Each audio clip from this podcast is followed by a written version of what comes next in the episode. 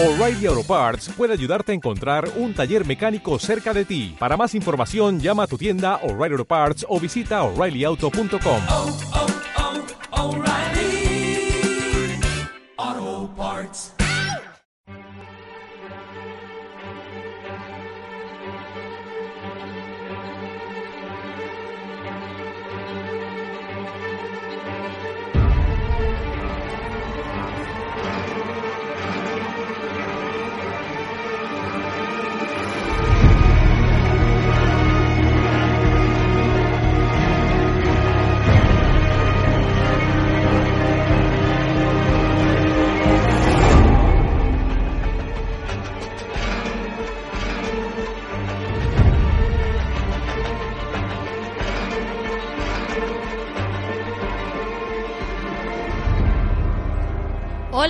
todas, sed bienvenidos a la tertulia zombie de Walking Dead, el podcast en el que comentamos la serie de zombies de AMC.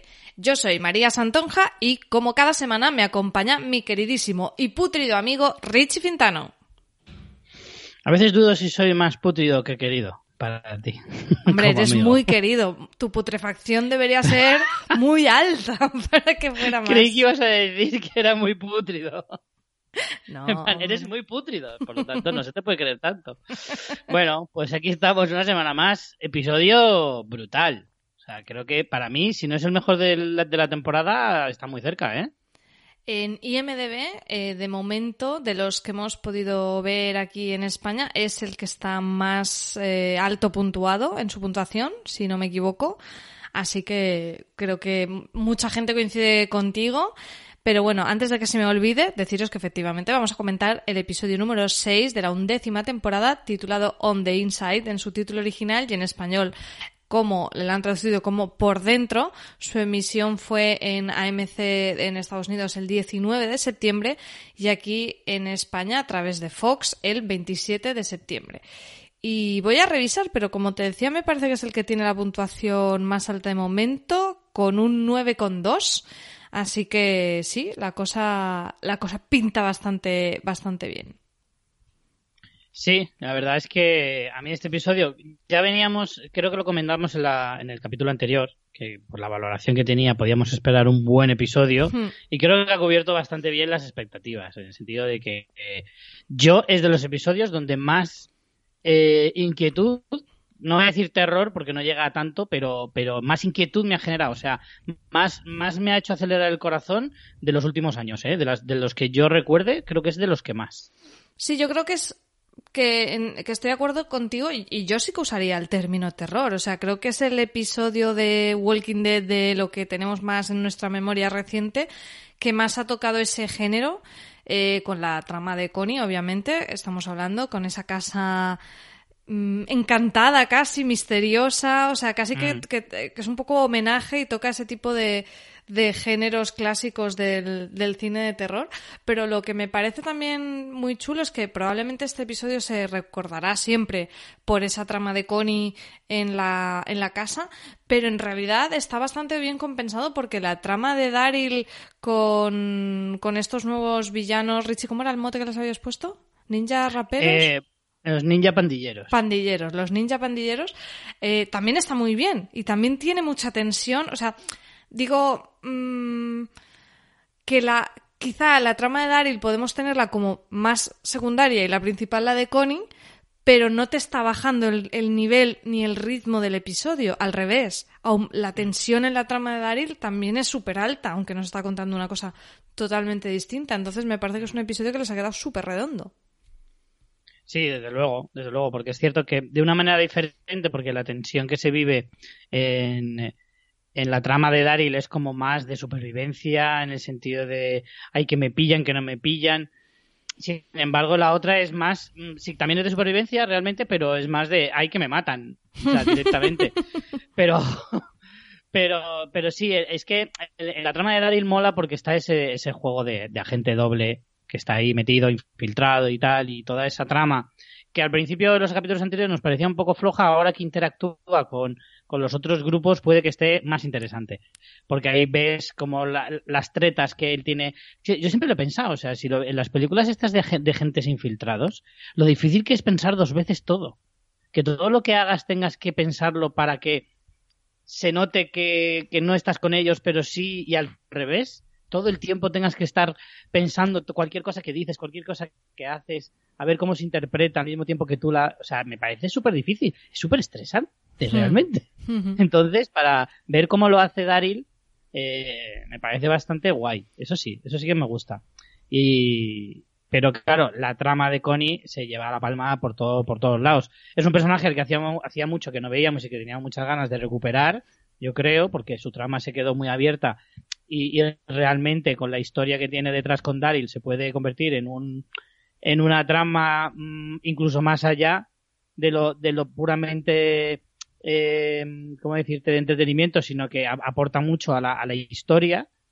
Eh, pero es que encima la han metido en esta especie, como tú dices, de casa encantada, de gincana de la muerte absoluta, que, la verdad es que ha estado genial. O sea, a es que este capítulo creo que es el que más me ha gustado de la temporada, lo tengo súper claro. Sí, yo creo que también. Eh, si quieres, vamos primero con la trama, con la trama de Connie y Virgil, que bueno, que los habíamos dejado efectivamente, que se habían encontrado, que saben que tienen en común al personaje de Michonne, o sea, vemos que ellos han hablado de eso y que tienen cierta relación de cuidado del uno con el otro, ¿no? Por, por ese punto Virgil un poco de, de redención, de, bueno, es que a mí se me fue un poquito la bola en una época, tuve una época de la vida un poco chunga en la que tenía gente encerrada y demás, y ahora está como muy colega, muy majo, como muy preocupado por los demás. Sí.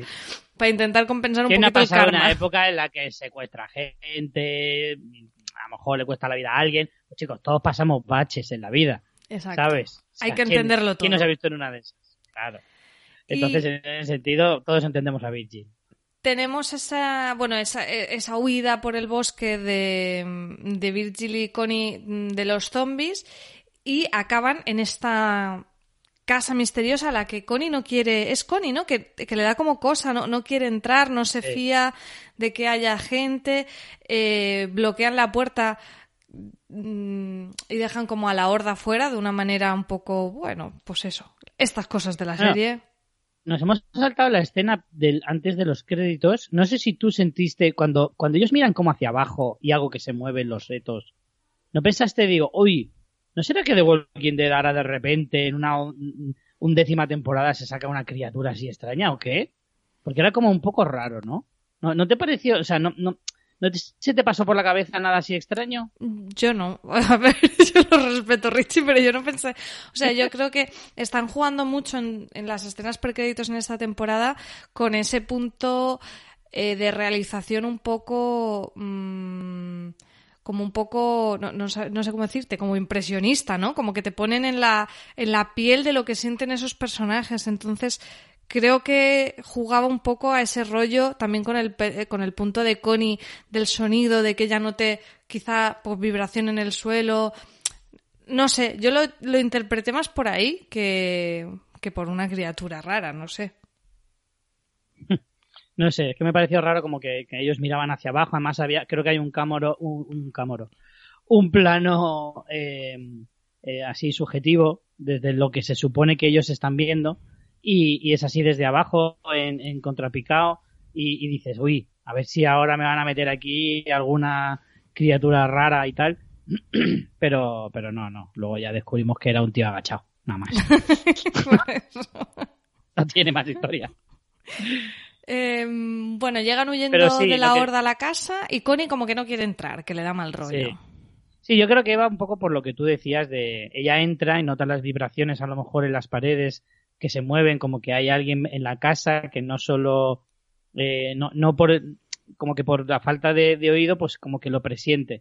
Pero está súper guay cómo hacen durante todo el episodio de que a veces quitan el sonido para que sintamos esa agonía que debe de sentir Connie ahí metida sin poder escuchar. Es que me parece lo más terrorífico del apocalipsis.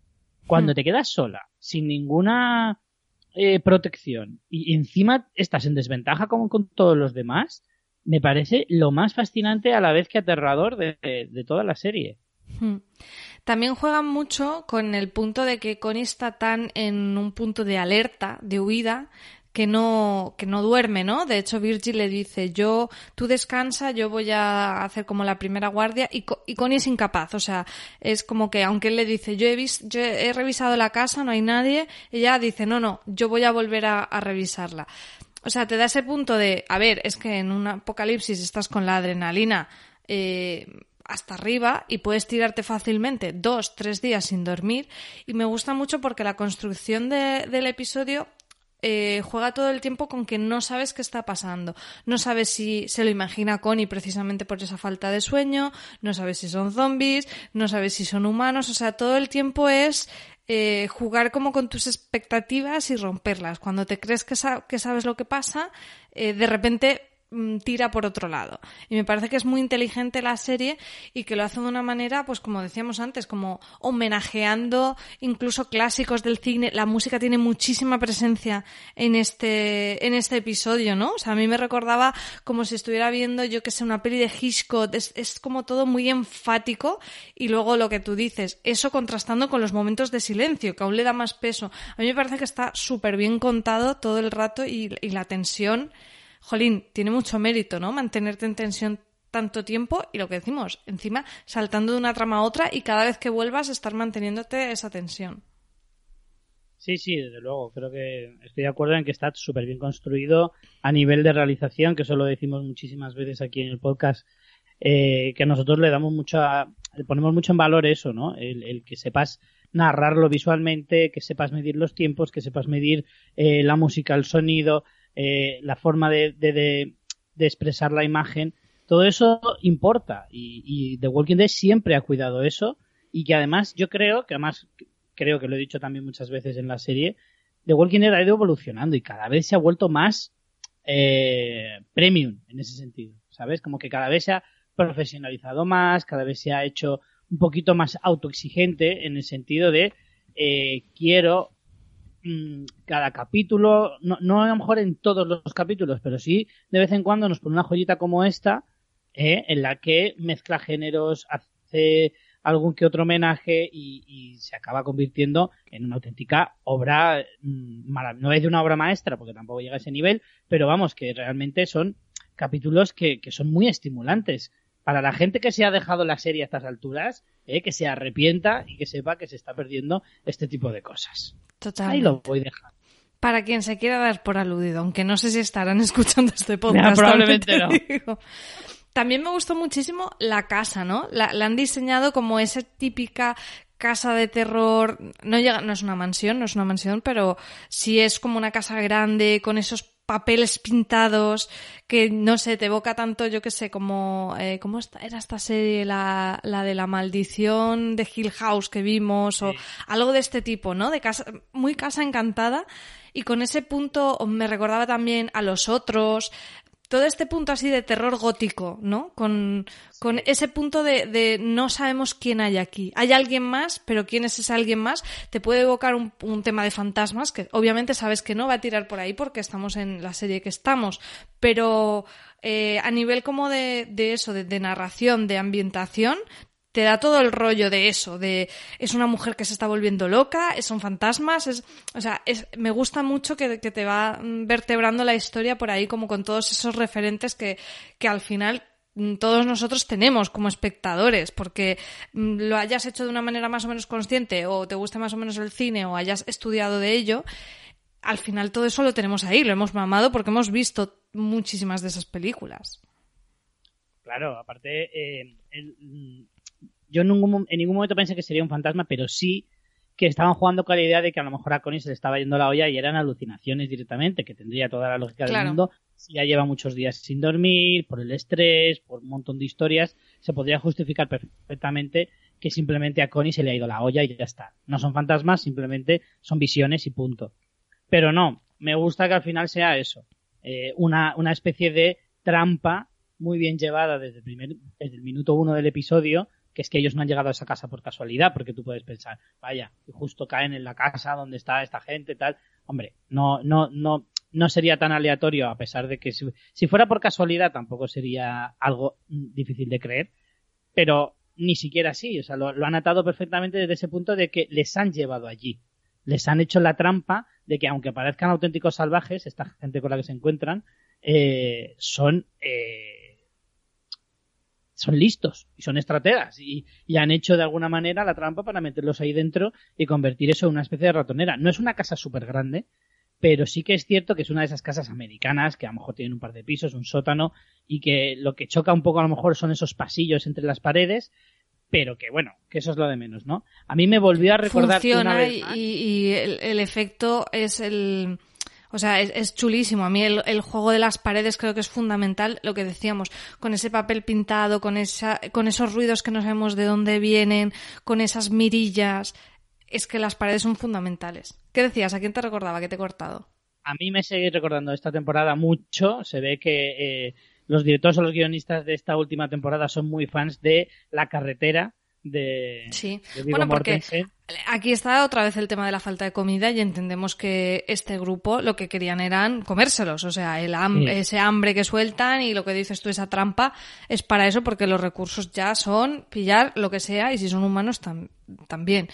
Yo pensé por un momento que, se, que, que, que este grupo era al que se refería Maggie en su historia escalofriante de los capítulos anteriores. No sé si la recuerdas. Aquella Sí, historia sí. que contó de que le querían hacer una trampa y que acabó que había mujeres secuestradas, desmembradas y un montón de cosas terribles. No, Yo pensé, digo, no deberían ser porque, porque ya Maggie terminó con aquel señor y es lo que, o sea, Claro, luego caí. y no Caí iban que en modo mm, en modo Mowgli como van estos, los Mowglis los podemos llamar a este grupo.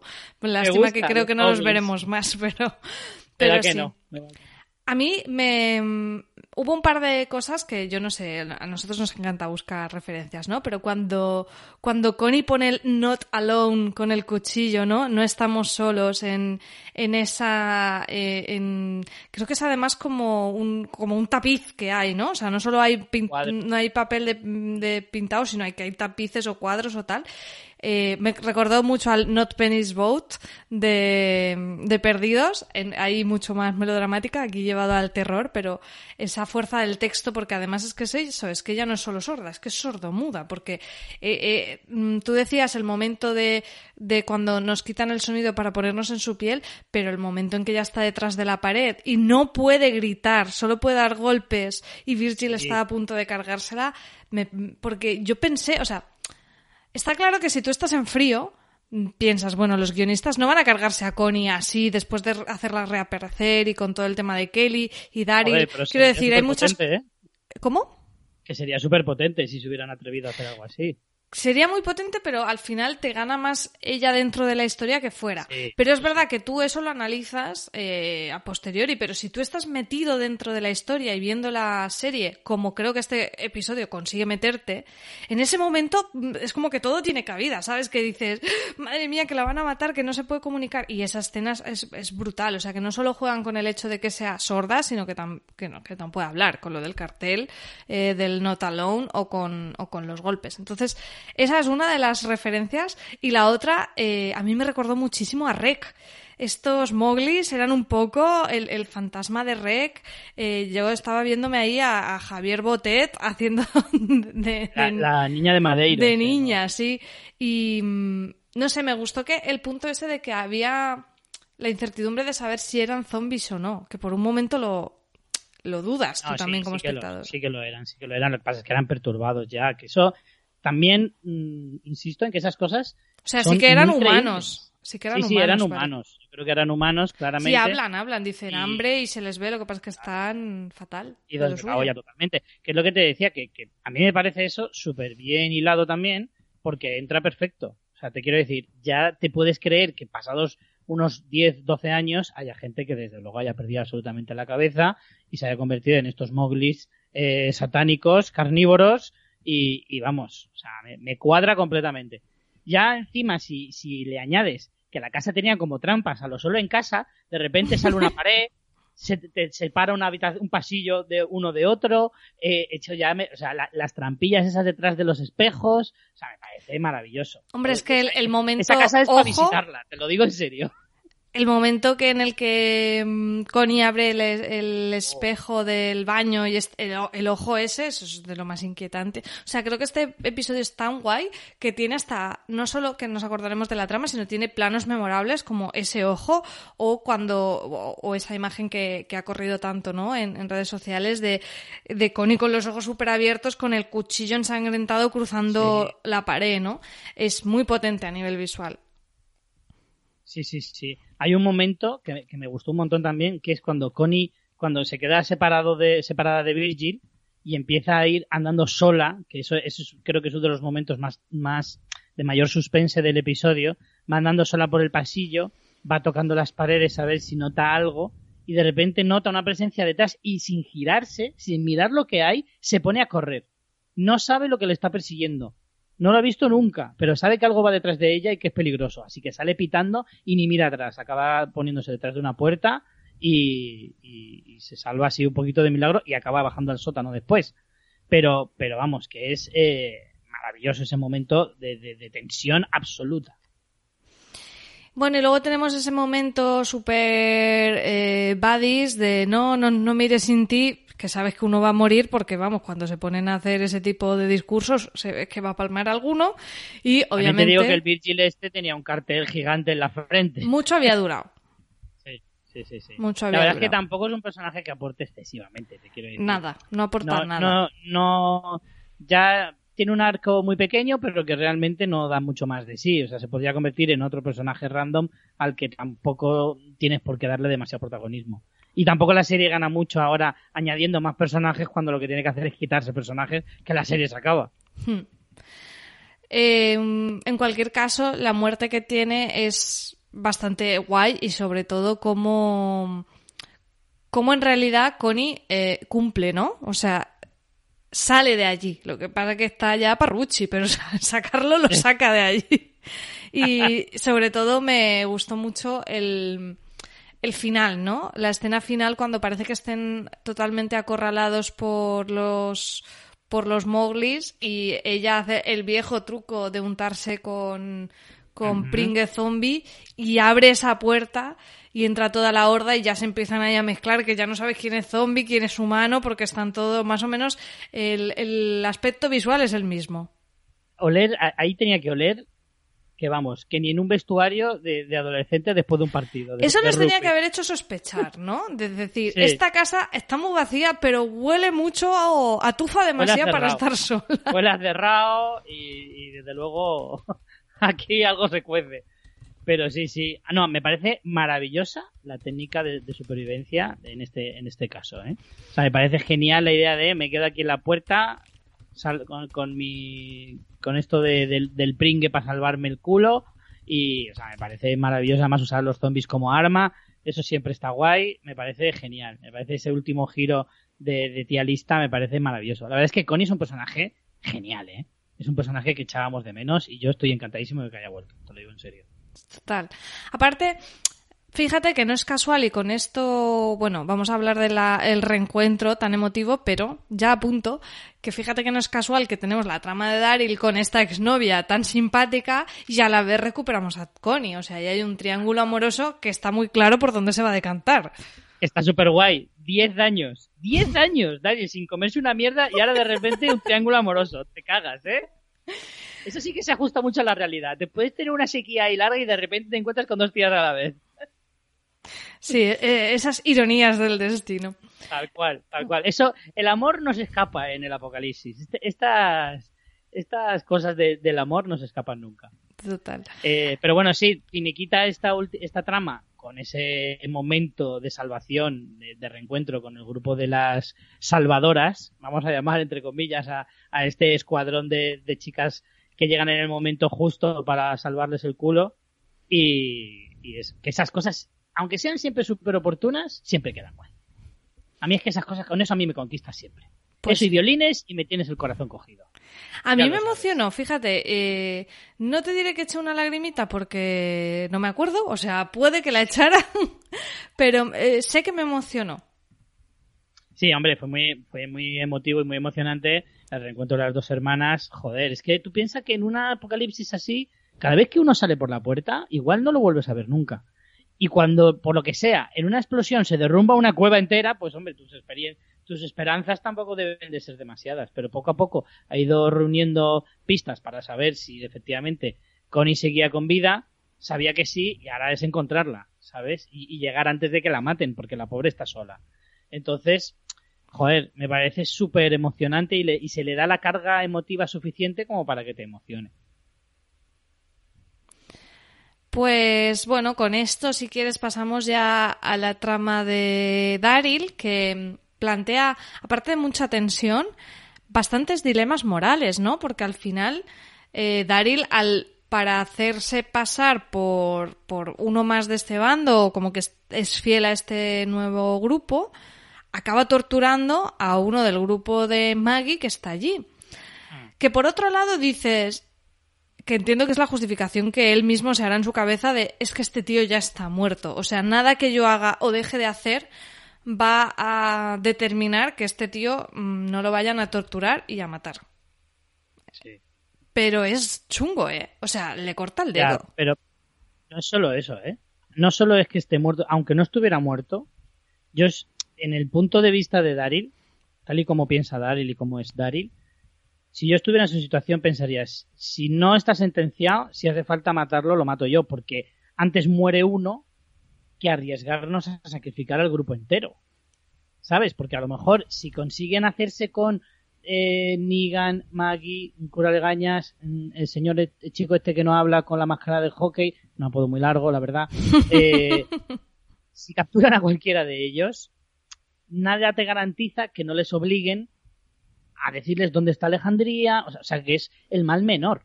Es muy terrible tener que matar a uno de tu equipo, aunque seguramente no se sepa ni su nombre, pero aún así es como el mal menor, ¿sabes? Creo que no solo se justifica por el hecho de estar condenado, sino por el hecho de que si no lo estuvieras tendría que matarte igualmente. Sí, pero yo creo que Daryl en ese tipo de cosas es más eh, no sé, si Carol hubiera estado en esta posición, está claro que ese hubiera sido su razonamiento. Carol para este tipo de cosas es mucho más pragmática. O sea, Carol le dices, es que tengo que matar a este, aunque sea de los míos, para salvar a 50 más, o a 20 más, o a 5 más. Y te dice, pues las matemáticas son claras. Pero yo creo que a Dari le cuesta más eh, estar en esas situaciones, aún así mm, toma esa determinación. Ya te digo, creo que también eh, se justifica un poco moralmente diciendo, es que mm, da igual lo que yo vaya a hacer y no tanto por salvarse el cuello, sino por salvar al grupo. Mm, claro, Siempre, todo el tiempo. Sí, sí, yo creo que él por salvar el culo no mataría a otro. Eso sí que no lo haría. Antes dejaría que le secuestraran, que le torturaran y a lo mejor incluso se dejaría matar, pero no mataría a un inocente por salvarse él. Ahora, tampoco Daryl es de salvar a desconocidos. O sea, no es, no es tipo Aaron o, Alden en plan, no, hay que intentar salvar todas las vidas posibles y tal. Daryl no es de esos tampoco, ¿eh? Daryl es de los míos a muerte. ¿Sabes? En plan, a los míos no los toques que te reviento. Pero, pero si es un desconocido tampoco te creas tú que le tiembla mucho la mano, ¿eh? Creo yo. O sea, no, es tan pragmático como Carol, que no, que no se lo piensa ni medio segundo, eh, pero tampoco es Aaron, ¿sabes? Está ahí en un término medio. Hmm. Em, en cualquier caso, bueno, tenemos esa escena, eh, acaba cortándole el dedo con el Sean Connery, Ben Kingsley, Locke mirando de una manera súper inquietante. El eh, Papa, vamos a llamarlo el Papa. El Papa. El, Papa Connery. Em, y bueno, y este tipo que está todo el rato, no, sé cómo se llama, que está todo el rato como me, me, me, me, me. Sí, sí, yo estaba pensando el, el melena es sospechoso o sospechante, como está sospechando todo el rato, todo el rato, todo pero el mal rollo. Pero está guay porque luego mmm, te dan una justificación y es que le mola la otra y entonces está chulo porque porque realmente precisamente que se le vea tanto el plumero hace que sus sospechas pierdan toda la credibilidad aunque tiene muchos motivos para sospechar. O sea, realmente em, es un giro interesante, ¿no? De decir. Claro, es como, no eres objetivo, pero tampoco vas desencaminado. Claro, no eres objetivo y entonces por eso creemos que no llevas razón, aunque sí la llevas, ¿no? Exacto. Esa, es la baza con la que juega Daryl. Que es, que me tiene manía, me tiene manía.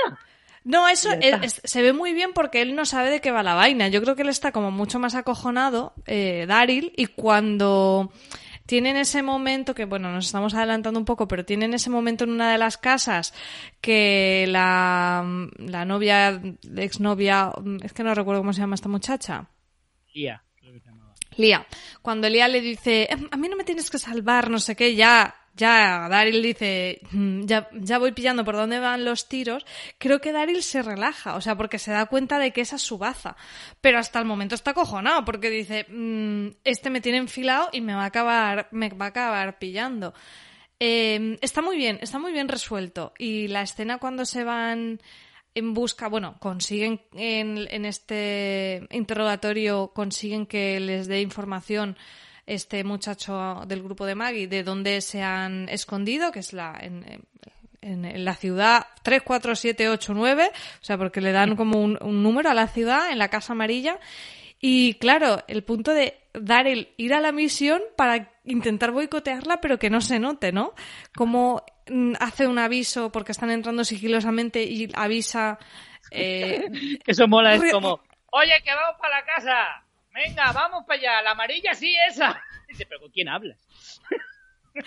Pero está, está muy bien pensado, o sea, rompe como el poste de, de comunicaciones, de teléfono, lo que sea, y oye, casualmente, suerte que Maggie estaba mm, oteando el horizonte justo en ese momento por la ventana y lo ve. Esa es la primera suerte, la segunda suerte es que haya sótanos por todos lados en estas casas. Bueno, eso, puede sonar oportuno, pero en el fondo es creíble. Todas las casas americanas de este tipo tienen sótano siempre. De siempre. De siempre, Además, ¿no? por ahí, por ahí hay siempre huracanes y algunos tienen, pues eso, refugio y mierda de esas. Hay que creérselo. Eso yo ahí, sabes que a veces decimos la expresión esa de vamos a hacer un favor a la serie. Aquí no es tanto favor. A ver, Creo que ahí un lo- poco favor es que el sótano tenga una puerta de salida también a, a la calle. Pero bueno, es verdad que es muy clásico de huracán. Eso es habitual también. Es muy habitual. Eh, por lo menos en las pelis siempre sale que los sótanos tienen dos puertas. Porque es eso, la mayoría de en estos casos, sobre todo en esa zona de Estados Unidos, que es como la parte del medio para abajo, ¿sabes? Como del medio hacia el sur de Estados Unidos, que es donde más huracanes hay. eh, normalmente las casas, y estoy fuera de coñas, suelen tener en el sótano un refugio para que tengan entradas desde el jardín y desde dentro de la casa. Yo dejo aquí una recomendación a los arquitectos norteamericanos. Lo que se gastan en el sótano, que lo inviertan en ladrillos en vez de hacer las casas de, de cartoncico, como hemos visto, por ejemplo, en el de Connie, que pegas un puñetazo y rompe la pared.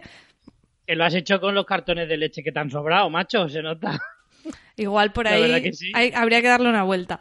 Pero bueno, efectivamente van a la primera casa, eh, les da tiempo a, a salir de allí y mm, van a la segunda, bueno, a la segunda casa que se supone que están como eh, viendo la zona y, y la escena en la que Daryl se da cuenta que están como en el sótano que se ve justo debajo de la alfombra en el comedor es maravillosa la tensión. Sí, sí, ese punto de hay que me pillan, que no me pillan y tal, el otro sospechando todo el rato, todo el rato. Eh, casi le pilla a. Richie cuando, cuando está como lo que estás diciendo tú que te hace tanta gracia, como dándole información en plan, bueno, es que no son un peligro para vosotros que tenéis muros y sois aproximadamente 20 y la puerta está girando a la izquierda, hay una manilla. Claro, la combinación es 483. Son 20, hay dos más altos, uno más gordo. Esa parte A uno le gusta salir a fumar a las 6. Y los otros mirando en plan, ¿pero qué habla? ¿Qué dice? me pareció muy gracioso porque el otro se mosquea en plan, ¿con quién estás hablando? ¿Qué estás diciendo? Que esa escena me pareció súper graciosa, por eso te lo juro, ¿eh? Pero está guay, o sea, no, no sé si habíamos visto algo así, ¿no? En la serie, lo de estar dando información como, como que no quiere la cosa. Como todo muy gratuito, sí. Pero, Eh, no, pero lo, lo guay. es que el tío eh, le mosquea, en plan, ¿qué estás diciendo? O sea, no es como que le pasa desapercibido, sino que dice, mira, em, Lía, ¿cómo te has liado con este tío tan raro? ¿Por qué hablas así? Claro, es que el otro también debe de pensar, digo, madre mía, yo llevo aquí en el apocalipsis, que con lo difícil que es ligar oliendo a choto todo el día, ¿sabes? y, y llevo aquí meses trabajándome a esta para que ahora llegue el ex y me la líe, ¿sabes? Y encima es un tío con el que no, no, no, no me acabo yo de fiar, por lo que sea, no me acabo yo de fiar mucho. Luego también eh, sí que podemos ver que a lo mejor Lea eh, o Lía o como se llame mm, pueda ella pasarse de bando, ¿no? Porque le dice lo de, ay, tú me estabas protegiendo mucho, pero cuando el Papa quiso quemarme, allí no apareció ni pirri. O sea que ahí, como que ella muy contenta tampoco se la ve, ¿no? Hombre, sí que es cierto que ante la técnica de ligoteo de tirarle pescados cada ocho meses a la puerta es muy difícil competir. Pero sí que es cierto que el Melenas este tampoco se lo ha currado mucho porque efectivamente cuando la estaban haciendo a la barbacoa tampoco es que se... Él estaba como, ay chica, que tampoco es para tanto, ¿sabes? Que estaba todo controlado. Que apenas había empezado a quemarte la bota. Sí. Y mm, bueno, la, la escena se resuelve bien, esa escena de tensión. Maggie, eh, el cura, eh, Negan consiguen irse por esa trampilla que Richie ya ha confirmado mm, que tiene un estudio de construcción y He visto twist. que lo tienen en todas las casas. Esa es, esa es mi, mi fuente de, de- de información respecto a la arquitectura. La En el sur de documentación. Estados Unidos. Y, y nada, llegan ahí como, bueno, pues nada, llegan al campamento, se nos han escapado, pero Pope está muy contento, con una sonrisa maligna porque dice que ha sido muy productivo el continuar interrogando al pobre muchacho este que ya está zombificado en un árbol y que le ha sacado todo. Ahí vemos como a Daryl los huevecicos se le suben de corbata. Hombre, nos ha jodido. Yo también. eh, Eso es como cuando tus padres, tú dices, madre mía, la he liado y no sé si mis padres se han enterado. ¿Sabes? Y estás diciendo, ¿en qué momento saltarán sobre mí y me, y me echarán una bronca? Claro, porque la. A ver, la escena está muy bien hecha, ¿no? Porque de hecho, Lía le mira como diciendo, ¿qué has hecho? Y los, y los otros Claro. dos se van como cuchicheando de una manera Sí. muy poco educada, porque, mm, o sea, eh. Pop le coge al Melenitas, cuchichea, mira para atrás a Daryl, vuelve a hablarle, Mm. mira para atrás como diciendo, que quede claro que estamos hablando de ti. Ahí faltó un Daryl de ¿qué estáis diciendo de mí? ¿Eh? ¿Qué estáis diciendo? Pero sí que es verdad, a mí lo que me, me mosquea es la sonrisilla del Melenas. Porque fue una sonrisilla de, ah, vale, pues con esto ya me lo quito de encima y tengo a la rubia encarnada. Claro, lo que no sé si es un poco de trampita de la serie y en realidad no hay tanta... O sea, el, el pobre muchacho no dijo nada de Daryl ni, ni nada. No, No, sé. sé. si llega. No, creo que sería más potente a poner a prueba a Daryl constantemente sin saber cuánta información dominan ellos. Hombre, claro, ¿no? O sea, eso también Mola más. es, es el juego efic- doble. Es más eficaz. Claro, claro. Es más eficaz eso, el, el decir, a ver, mm, si me estás diciendo la verdad, demuéstralo haciendo esto o lo otro, o a ver quién miente de los dos. Que obviamente, si yo fuera el papa este, tendría claro que el que miente es Daryl. Porque el otro a punto de morir mm, es más difícil que te mienta. Pero, pero realmente eh, creo que eso es más potente que el hecho de que se esté haciendo él, mm, me lo sé, me estoy tirando el farolaco. ¿Sabes? Hmm. Pero bueno, creo que eso lo descubriremos pronto. Lo que estoy de acuerdo contigo con lo que estabas diciendo antes, que creo que esta trama, aunque hemos comentado ya en episodios anteriores del podcast que no pensamos que estos villanos vayan a dar para muchísimo más, sino casi como para el parón y poco más, sí que creo que mejora la situación, como decías, al introducir eh, a este grupo de Negan y Maggie que se había quedado un poco ahí descolgado, o sea, como que su trama se había quedado, hemos huido de estos, pero nos vamos, pero no nos vamos, y creo que ahí en ese punto en el que vuelvan a confluir las dos tramas va a tener más interés. Claro, es que tú piensas que ahora los, los pandilleros estos serán, pues eso, unos 12 aproximadamente, entre los que han perdido y tal, se supone que aproximadamente deben de ser eso, y ellos son cuatro más Daryl cinco, que está descompensado, pero sería una lucha interesante. Si Daryl es capaz de cargarse a dos o tres así de Mm. forma sorpresiva y tal, se, se equilibra y hay una, una, no llega a batalla, digamos una pelea entre estos dos grupos para final, para el parón este sería guay. Claro, el momento mm, es que ahora, de- a- ahora mismo, a no ser que jueguen con algún tipo de comunicación con Daryl y aprovechen esa ventaja de hacer un ataque sorpresa o alguna historia así, la ventaja sigue siendo de los pandilleros porque tienen muros, como dice Daryl en esa explicación, y, y tienen armas y como tú también comentabas, son, son mercenarios, son exmilitares, o sea, tienen un entrenamiento que bueno, que a ver, que ojito con el cura le gañas, ¿no? Pero, pero se supone que estos están un poco más mm, entrenados. Legañas tiene a Dios de su parte. Eso sí. Así que son uno más. Pues nada, con muchas ganas de ver cómo sigue esto. Eh, vamos, maravilloso episodio. Eh, estamos de acuerdo. Teníamos las expectativas muy altas y yo creo que se han cumplido. Y vamos a ver qué les ha parecido a nuestros oyentes y como nosotros han disfrutado de este sexto episodio o que, o que me dicen. A ver, empezamos con Ana que dice, hola María, hola Richie, estoy encantada con que sigáis con el podcast. En este parón he vuelto a escucharlos todos desde que empezasteis en la temporada 4. Madre mía, estás loquísima, Ana. Los he disfrutado todos, escuchando lo que creíais que iba a pasar, sabiendo lo que pasaría, ha sido genial. Se lo recomiendo a todos los oyentes, o sea, burlándote de nosotros. Básicamente, ese ha sido tu ejercicio. Gracias por la compañía que me habéis hecho. Y ahora al grano, me está encantando la temporada, me encanta Negan, no me gusta lo que están haciendo con Daryl, pero aún así no me pierdo un capítulo. Nada más, gracias de nuevo, es un placer escucharos. Y también nos ponían otro comentario, eh, buenísimo el capítulo, aunque me sobra una novia para Daryl. Estaba viendo el capítulo cuando le quitan el sonido y le digo a mi marido, esta escena es total, estoy deseando escuchar los comentarios de Richie y María. No nos hagáis esperar mucho. Bueno, un poquitín sí, pero no demasiado. Eh, llamadme Tikismikis, pero no soy yo, es el, el nick del que nos escribe. Y nos dice, ¿no os parece una muy mala idea explorar una casa sola siendo sorda para saber si hay zombies. Y lo del mensaje en el cuadro. A estas alturas no tienen un signo que signifique zombie. Y si no lo, y si no lo tienen, ¿no es más fácil hacer mímica zombie y señalar? Me estoy imaginando ahí con los brazos hacia adelante, el rollo. Pero es que no son zombies, es que ya no quiere decirle que haya zombies, le dice que hay alguien. De hecho, lo normal es que no sean zombies. se supone, creo que en alguna ocasión sí que dicen la palabra zombie a lo largo de la serie pero se supone que es un universo donde los zombies no se conocen. O sea, es decir, antes del apocalipsis no, no existía eh, George Romero y sus películas. Se supone que ellos no saben lo que es un zombie hasta, hasta que ocurre. Por eso los llaman caminantes o los llaman errantes o como coño los llame, que cada uno los llama de una manera. Eh, se supone, ¿eh? Se supone que esa es como un poco la mitología dentro de The Walking Dead. Perdón, sigo. Eh, y si no lo tienen, ¿no es más fácil hacer mímica zombie y señalar al piso de arriba que escribir en un cuadro con un machete?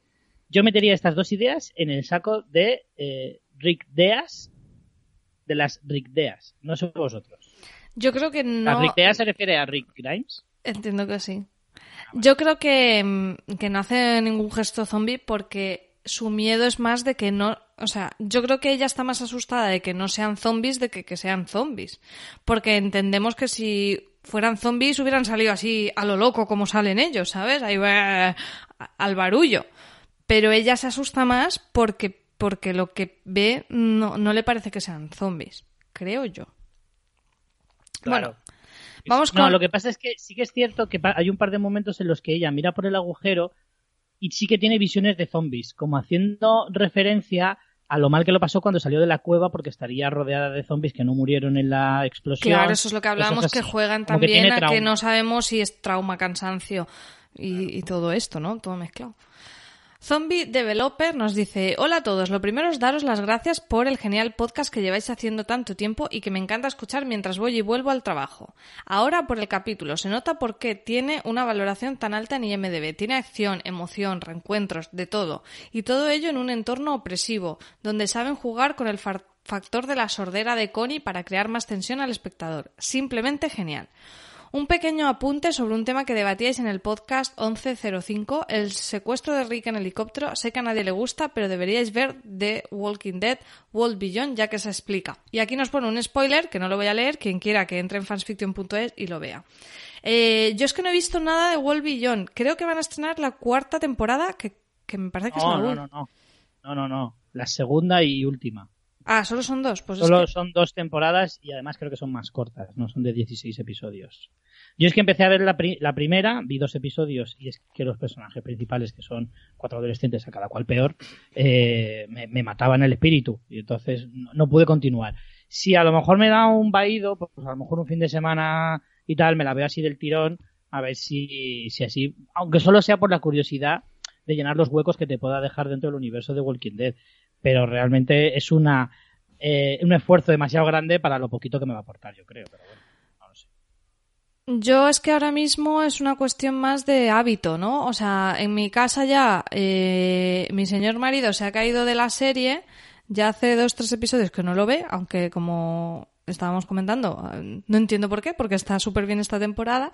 Entonces, como, como, como veo... te desenganchas, te reenganchas de nuevo. Sí, bueno, eso ya lo ha hecho más veces. Lo que pasa es que luego, mm, pues eso, no, no sé si se re- reenganchará ya para lo que queda, pero es una pena, yo digo, para lo que te queda, chico, termínala.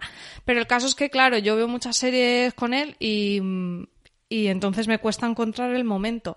Sí me gustaría verla, eh, pero vamos, para esta no, no le engaño ni de coña. Y Fiar, la tengo, eh, que me estaba gustando un montón, la tengo con muchísimo retraso, así que antes de ver Wolvillón tendría que ver Fiar. Pero bueno, supongo que Fiar también... merece más la pena. Lo que pasa es que creo que no aporta nada a la historia conjunta de. Ya, pero bueno, yo me lo paso bien viéndola. Pero sí, sí, que no es tanto por, por saber llenar los huecos. Pero bueno, yo creo que también ahora cuando nos quedemos sin Walking, pues por desgracia, tendremos ese, ese espacio. Miguel Ángel nos dice: Hola amigos, este capítulo ha sido una pasada. La trama de Connie ha sido alucinante. Me ha recordado a las pelis de terror y, la, y al Resident Evil. Los salvajes, estos han sido flipantes. Se refiere a los Moglis.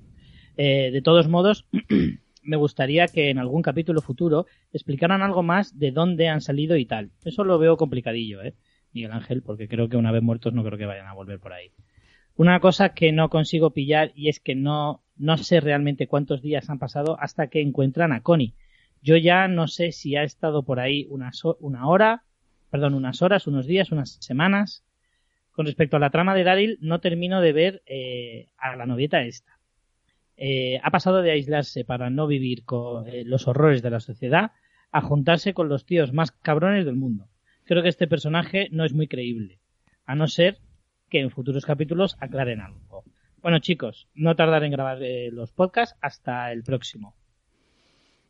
Pues yo la verdad es que lo que pasa entre que pierden a Connie y la recuperan mm, tampoco lo tengo muy claro. Yo creo que Pero pasan no- rollo un par de semanas. O sea, sí, Sí, no creo que sea más de unos pocos días, no meses.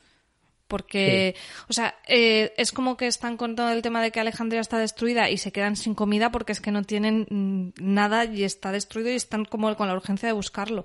Entonces, yo creo que eso, que habrán pasado 10 días, 15 días. Es que aparte, si es mucho más, tampoco es muy creíble, ¿eh? También tener en cuenta que, claro, entre el final de la temporada pasada y esta, parece que ha pasado mucho tiempo, pero no, realmente esta temporada empieza casi casi cuando terminan de cargarse a los claro. jugadores. Por eso. Entonces, es verdad lo que dice María, que han pasado mm, días, como muchas semanas. No, no puede llegar a un mes ni de coña.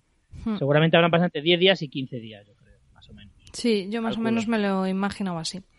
Chus Porque nos es lo que dice... María, perdona, es lo que dices tú de que están buscando eh, víveres para Alejandría y eso en eso llevan pocos días, tampoco Hmm. llevan demasiado. Chus dice, hola putridos, ya es tarde para daros la bienvenida, pero qué bien que sigáis ahí destripando los episodios. Tenía ganas de escribir, pero nunca encontraba hueco. A ello. Vaya capitulazo, ¿no? Casi me cago. No suelo ver pelis de miedo porque no me gustan, pero jolín, el capítulo de ayer lo disfruté, sufriendo un poco, pero no esperaba los bichos que salieron, me sorprendieron. Pensaba que ya lo habíamos visto todo, pero no. Vaya familia de sabandijas. Los trozos en los que Connie se quedaba sola y no oíamos nada daban angustia, ¿eh? Y oye, qué bien que por fin se hayan reunido las Lely y Kelly. Me sigue haciendo tanta gracia cuando usáis los motes. Maravilloso, es maravilloso. Oye, pero no hay que olvidar que Kelly tiene su propio mote que es Vinicia, de Vinicius Junior. No se os olvide, ¿eh? que en esta temporada todavía no lo he visto. No me acordaba. Eh, luego con el pop estoy, eh, este estoy bastante mosqueada. Me da asco y risa a la vez. Alguien decía que pensaba que podría ser una secta y yo creo que eso es lo que son, una buena panda de loqueras, no sé. Como María, también tengo ganas de saber más cosas de la mancomunidad. Y por último, no creo que el cura Legaña sobreviva al final de la serie. Jijiji. Ale, siento la extensión, pero os tenía ganas. Muchas gracias. Ya, mm, se nos ha olvidado hacer la porra de las muertes. A ver si Richie, de verdad. si la hacemos más tarde ya, va- ya se ha muerto Virgil, por ejemplo, aunque no era de los que nos importaba. No, en absoluto. Eh, venga, para la próxima semana tenemos que hacerla sí o sí. Que no se nos olvide. Norgara dice, buenos pútridos, buenas pútridos, perdón. Bueno, bueno, ¿cómo está la temporada 11? Me la quitan de las manos. Parece que vaya a decir. Eh, capitulazo por todo lo alto con homenaje a las mejores películas de miedo. Muy, muy guay. Y la otra trama con Dalil intentando ser de nuevo el más listo de la clase. Pero bueno, vamos con Connie. Me sigue flipando las escenas que no se oye nada. Te metes realmente en su pellejo. La impotencia para avisar a- al señor este, que no me acuerdo del nombre, se llama Virgil, no para, eh, los pasillos de la casa, en fin. Ese cuchillo atravesando la pared al más puro estilo del resplandor. Es cierto, yo esa era otra de las referencias que había visto. No solo por lo del cuchillo, también, sino por eso lo- algunos planos así por los pasillos y tal, era muy también el, el resplandor. y bueno, y, y bueno, esas criaturas. Me recordaban a una película de miedo donde los protagonistas estaban en una cueva y salían criaturas parecidas. En fin, para acabar el reencuentro muy bonito, las Lely Kelly, una vez más, juntas de nuevo, pero todos alegres, mientras en el suelo un hombre se está muriendo. En plan, entiendo que estáis alegres, cabrones, pero estoy aquí. Hola. ¿A quién me hace caso? Me estoy muriendo y, sal- y he salvado a vuestra amiga. Hasta la semana que viene. Yo creo que Virgil hay prioridades, ya está no es una de ellas. más para allá que para acá.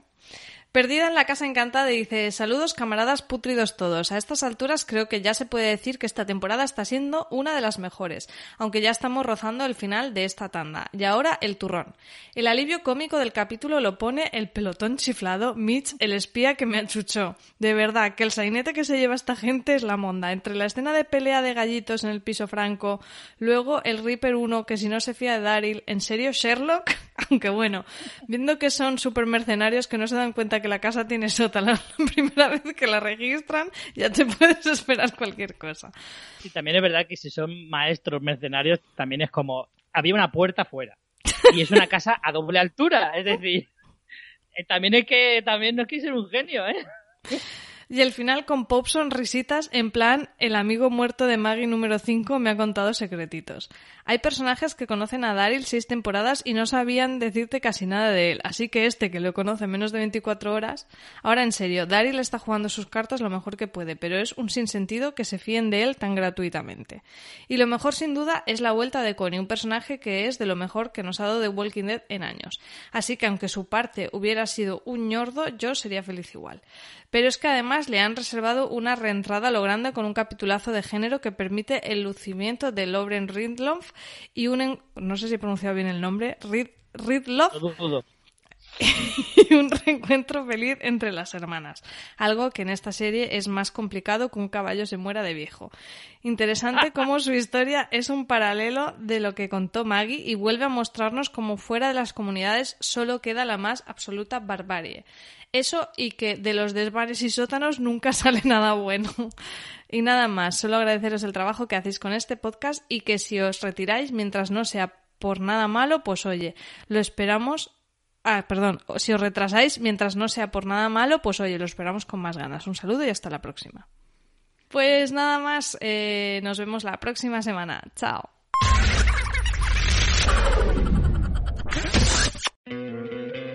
¿No te encantaría tener 100 dólares extra en tu bolsillo?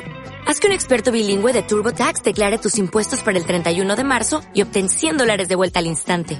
Porque no importa cuáles hayan sido tus logros del año pasado, TurboTax hace que cuenten. Obtén 100 dólares de vuelta y tus impuestos con 100% de precisión. Solo con Intuit TurboTax. Debes declarar para el 31 de marzo. Crédito solo aplicable al costo de la presentación federal con TurboTax Full Service. Oferta sujeta a cambios o cancelación en cualquier momento.